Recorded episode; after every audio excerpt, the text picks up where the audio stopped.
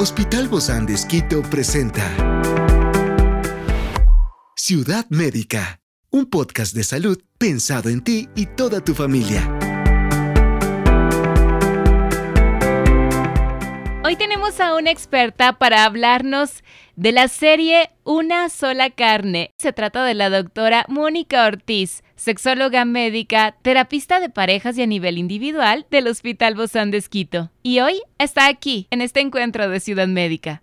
Yo soy Ofelia Díaz de Simbaña y estoy súper contenta de disfrutar este podcast de Ciudad Médica en este mundo tan apasionante de la salud. Te invito a que juntos lo disfrutemos. Al ser una sola carne, no se trata de tener los mismos pensamientos, las mismas ideas. Se trata de traer negociación, comunicación, respeto y sobre todo el amor, donde nos cuidamos uno al otro y también me cuido de manera individual, pero sobre todo cuidamos nuestra relación con Dios y juntos empezamos a construir una nueva cultura, nuestra familia. Acompáñame.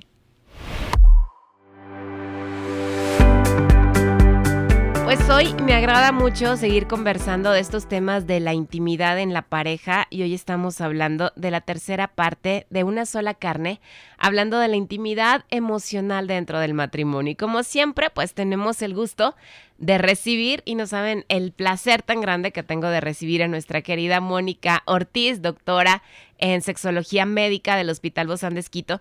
Gracias, Moni, por acompañarnos el día de hoy. Bienvenida. Muchas gracias, Ofe. Siempre es un placer el poder compartir esto, ¿no? La educación sexual, llevar justamente conocimiento en donde hay mucho temor, en donde hay miedo a topar estos temas y sabemos que siempre va a ser algo positivo. Y se habla mucho de la intimidad emocional, pero también sé que no puede ir desligada de la intimidad sexual, ¿no? Porque al final es ese sentimiento que, que, nos une, ese sentimiento que nos hace estar más cerca. Pensamos de que escuchamos el término intimidad y de una se nos viene la actividad sexual. Claro. Y no necesariamente es eso. Entonces es importante hablar de lo que implica la, la intimidad emocional. Básicamente a qué se refiere y por qué es importante hablar de esto. Porque es un sentimiento que tenemos hacia nuestra pareja, un sentimiento que nos hace sentirnos cercanos, conectados, unidos eh, es uno de los componentes importantes de una relación de pareja o del amor maduro, ¿no? Como lo habla Roy Stenberg hablando de tres características que es el placer, la intimidad emocional y el compromiso. Entonces, si estos tres pilares están equilibrados,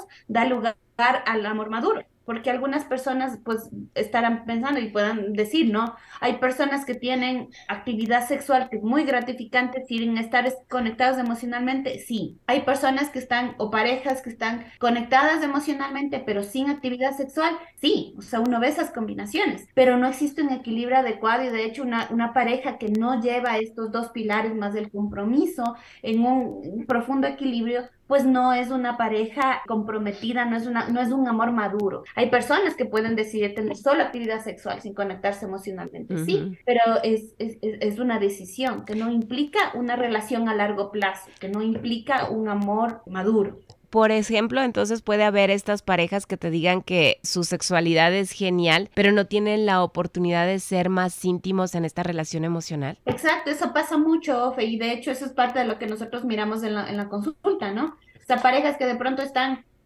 eh, tienen sexo gratificante, actividad sexual muy gratificante, pero no hay conexión, o sea, se las llevan pésimo, ¿no? No hay una buena comunicación, o el lado contrario parejas que dicen nos llevamos muy bien, somos muy buenos amigos, nos conectamos, pero tenemos dificultades en el área sexual. Entonces, una, no son lo mismo, pero van de la mano. De hecho, muchas personas ahora es bastante sabiduría popular como decir, es que amor y sexo no es lo mismo. Por supuesto que no, pero en una relación de pareja tienen que ir de la mano. Si yo estoy queriendo tener una relación de pareja, un matrimonio, y más sabemos, ¿no es cierto?, que eh, bajo el propósito de Dios, Dios, Dios, Dios propone esto, que justamente hay intimidad emocional que haya placer sexual, por supuesto, y que también haya compromiso. Lo que de pronto algunas personas están diciendo, entonces, ¿cómo cultivamos la intimidad emocional? ¿Qué es lo que hacemos para cultivar esto en una relación de pareja? Y es importante ir tomando aquí algunos aspectos. Uno de estos es la confianza, construir confianza, que tiene que ver con la sensación de pensar que nuestra pareja no nos va a decepcionar o que no nos vamos a decepcionar el uno al otro y también de que respetamos nuestros límites. De pronto, por ejemplo, la confianza se rompe cuando ha habido una situación de infidelidad. mira que se rompe no solo la confianza hacia mi pareja, sino la confianza de mí mismo, ¿no? Esto es algo que ataca muchísimo la autoestima.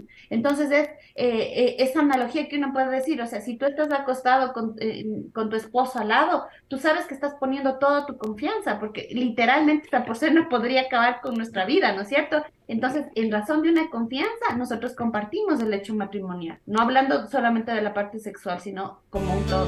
Experiencias excepcionales son el motor que nos anima a trabajar por la salud integral de nuestros pacientes.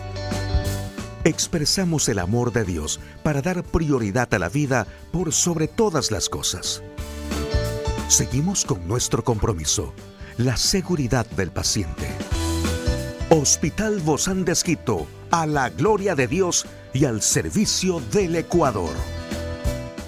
Ahora, Moni, dentro de esto que tú estás diciendo que me parece importantísimo, ¿qué factores pueden contribuir a la falta de esta intimidad emocional en el matrimonio, si bien puede ser la falta de confianza, ¿cómo se puede llegar a contribuir en esta falta de intimidad emocional? ¿De qué otra forma? Invalidando las emociones de mi pareja, ¿ya? O lo que está sintiendo. ¿Cómo las fortalecemos? A través de la vulnerabilidad. Nuestra pareja nos está contando un problema. Y enseguida nosotros damos una respuesta, pero, pero si no es para tanto. Mm. ¿Y cómo te ahogas en un vaso de agua? O de pronto muchos de los hombres, y bueno, por una construcción social a veces quieren resolver el problema y no se ponen a escuchar. A lo mejor lo que nuestra pareja quiere es simplemente ser escuchada. Claro. Y no nos damos el tiempo para eso. Entonces, cuando nosotros invalidamos lo que la otra persona está sintiendo, estamos creando un muro y hace que nos desconectemos emocionalmente. Entonces, es súper importante saber de que sí, que en la vivencia personal es que esta persona está generando estas emociones. O sea, de hecho, esto va muy de la mano también con la empatía, que no es que yo sienta lo mismo que tú, no se trata de eso, sino que a pesar de mi posición, de mi individualidad, trato de comprender lo que tú estás viviendo. ¿sí? O sea, no dejo de ser yo. Y sé que, que, yo no, quizás no pensaría o no sentiría, sentiría igual que tú, pero lo respeto, pero vale, pero te escucho. Eso permite que nuestra pareja pueda ser vulnerable, ¿no? Que es de esa voluntad de poder ser honestos acerca de nuestros mayores miedos, de nuestras inseguridades, de nuestros deseos y sueños. Y esto se hace bajo un contexto de intimidad. Eso definitivamente solamente lo hacemos a un grupo exclusivo de, personas y por supuesto que la primera persona a quien nosotros tenemos que contar cuáles son nuestros sueños, los peores miedos son nuestra pareja. ¿Sí? definitivamente debería ser nuestro mejor amigo o amiga, ¿no? Nuestro amigo, nuestra amiga más íntima. Siempre debería ser él o ella a quienes le contamos nuestros más íntimos secretos y no a la mejor amiga ni al mejor amigo, ¿no? Pero cómo pueden las parejas mantener esta intimidad emocional a pesar de los desafíos que trae el matrimonio como la rutina, los problemas financieros, los hijos y muchos más. Eh, otro de los aspectos que es importante que cultivemos también, ya he hablado de la confianza, la vulnerabilidad, el tercer aspecto es la comunicación, que no habla solamente de contar ciertos detalles, o uno dice, es que sí nos comunicamos, pero decimos, ¿cómo te fue ahora? Bien. Gracias, las preguntas cerradas, ¿no? Sino es realmente que va de la mano a lo que a los otros dos aspectos. Cuando uno puede ser vulnerable, cuando yo digo, mira, eh, quizás ahora me fue mal con un cliente o ahora tuve esta circunstancia o me estoy sintiendo así impotente, entonces yo estoy siendo vulnerable, pero a la vez me estoy comunicando. Pero también cuando yo comunico cuando algo no me agrada, cuando hay algo que mejorar, cuando yo doy una opinión, por ejemplo, y no, no siento que, lo, que mi pareja, por ejemplo, invalida mi opinión, sino que más bien eh, mira, ¿no? Que es simplemente una opinión diferente a la de él, pero construimos algo. Entonces ahí sí eh, la comunicación es súper importante, ¿no? Eh, a, que nosotros podemos establecer o discutir cosas tan pequeñas como decisiones muy, muy, muy en el momento, en el presente, como cosas muy profundas o grandes, ¿no? Que ya pueden estar relacionadas a la crianza de los hijos, a la economía, por ejemplo, o a cómo nos estamos sintiendo, situaciones de salud. Entonces, estos tres aspectos son sumamente importantes que sí, cultivan la intimidad emocional, pero que ustedes se dan cuenta que a la vez también permiten que haya una buena intimidad sexual porque si yo no tengo confianza en mi pareja, yo no le voy a poder comunicar que me estoy sintiendo, por ejemplo, insatisfecha, de que tengo dolor o de que tengo alguna dolencia física o que estoy teniendo ansiedad. Por el otro lado, tampoco voy a poder ser vulnerable y no voy a saber cómo comunicar.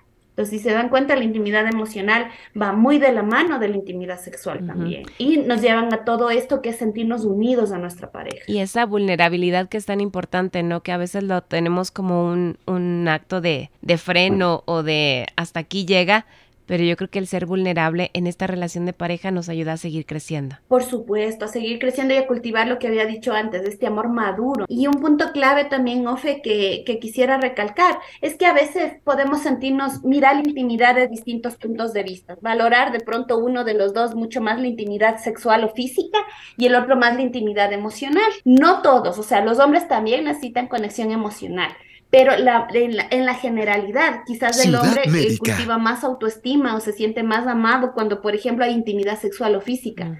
¿ya? Ahora a veces hay algunas mujeres que valoremos la intimidad física también desde el abrazo, por ejemplo, hay, hay, por sistemas de crianza, no sé, mi mamá era muy apapachadora, entonces también me encanta la caricia.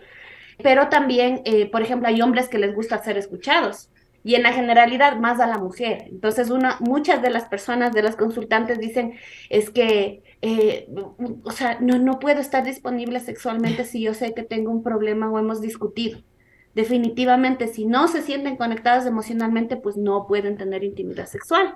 Entonces, a pesar de que uno de los dos, por reforzamiento social, por cuestiones de género, por sistemas de crianza, valore uno de los dos aspectos más, ambos tenemos que dar ese esfuerzo de saber que los dos pilares son fundamentales y van estrechamente conectados. Y por eso, lo que tú estás diciendo, no es raro que las parejas vean la intimidad física y emocional desde diferentes perspectivas la perspectiva de la mujer y la perspectiva del hombre, que somos totalmente diferentes y pensamos diferente también. Por supuesto, y, como dije, pues esa es la generalidad, ¿no? Pero luego también hay hombres que valoran la intimidad emocional. A veces las mujeres valoran más la intimidad física o viceversa. Entonces, porque de pronto si alguien nos está escuchando y dice, no, es que mi, me han dicho, a veces mi esposo parece más la mujer en la relación.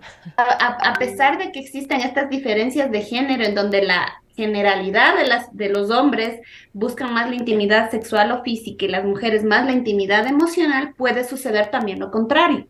Algunas mujeres, por ejemplo, en consulta dicen, mi esposo parece más la mujer de la relación, le gusta más, eh, no sé, que le escuche, habla mucho más que yo, eh, o a veces se desconecta, por ejemplo, si, si hemos discutido. Puede pasar lo contrario, Ofe, y no es algo raro ni, ni que está sucediendo algo malo. Entonces, a pesar de estas diferencias de percepciones, ambos tenemos que poner la intencionalidad de trabajar en los dos aspectos y saber que la intimidad emocional no puede ir desligada de la intimidad sexual y viceversa. Dios nos ha creado así y es algo que tenemos que ir construyendo.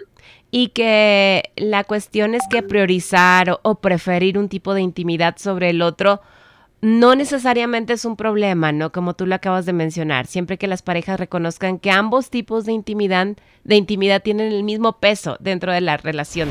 Por supuesto, Ofe. Y todo esto nos lleva a lo que ya hemos hablado, ¿no? Es procurar esta unidad el que a pesar de que yo sea diferente de ti, que sigo siendo un individuo, no me pierdo en ti, no dependo de ti, eh, es necesario que construyamos esto llamado pareja, ¿no? Que realmente podamos ser, eh, como Dios nos dice, una sola carne, una sola carne en alma, una sola carne en cuerpo y también en espíritu. Tratar de ser pacientes el uno con el otro y, e irnos complementando, ¿no? En todas estas áreas importantes que nos vuelven una sola carne. Muchísimas gracias, mi querida Moni Ortiz, doctora en sexualidad médica del Hospital Bozán de Esquito. Nos vemos pronto, Moni, con otro de estos maravillosos temas sobre la sexualidad. Con mucho gusto, Ofe. Muchas gracias. Un abrazo. Esta es una producción del Hospital Bozán de Esquito con el apoyo de HCJB. Encuentra este podcast de salud en las redes sociales como Spotify, SoundCloud y todas las plataformas digitales. Gracias por acompañarnos en este capítulo de Ciudad Médica, un espacio para tu salud. Hasta la próxima.